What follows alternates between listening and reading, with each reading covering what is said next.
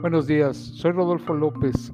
El día de hoy quiero platicarles brevemente sobre la ASEAN, un acuerdo de integración económica.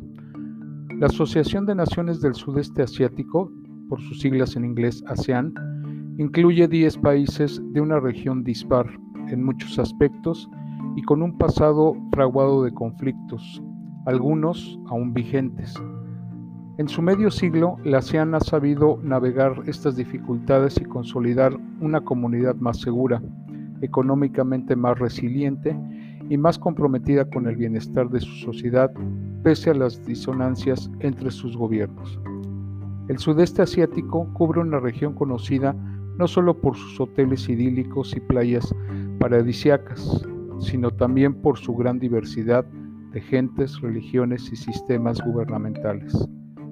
Diez países de la región conforman la ASEAN y posee una extensión que supera los 4 millones de kilómetros cuadrados y queda en tercera posición en número de habitantes en Asia, después de China e India, con 643 millones de personas.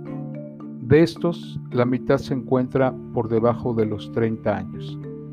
Con más de 50 años a sus espaldas, ASEAN ha sabido eh, ha sido capaz de desarrollarse, proporcionar mayor estabilidad regional y dar más peso internacional a una región dispar y recelosa de su soberanía.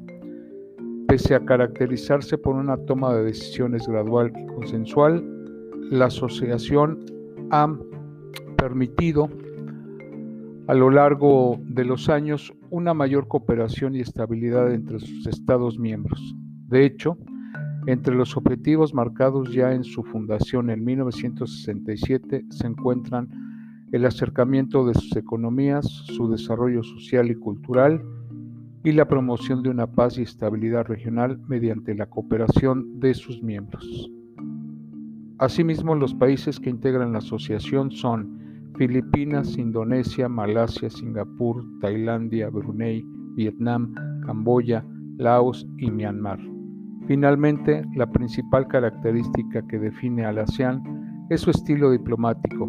La conocida como ASEAN Way también fue concebida en los acuerdos de Bali. Este método promulga una diplomacia silenciosa basada en el consenso y la implementación gradual de medidas y, por encima de todo, la no intervención en los asuntos domésticos de los Estados miembros. Espero que esta información les sea de ayuda y nos vemos en la próxima. Gracias.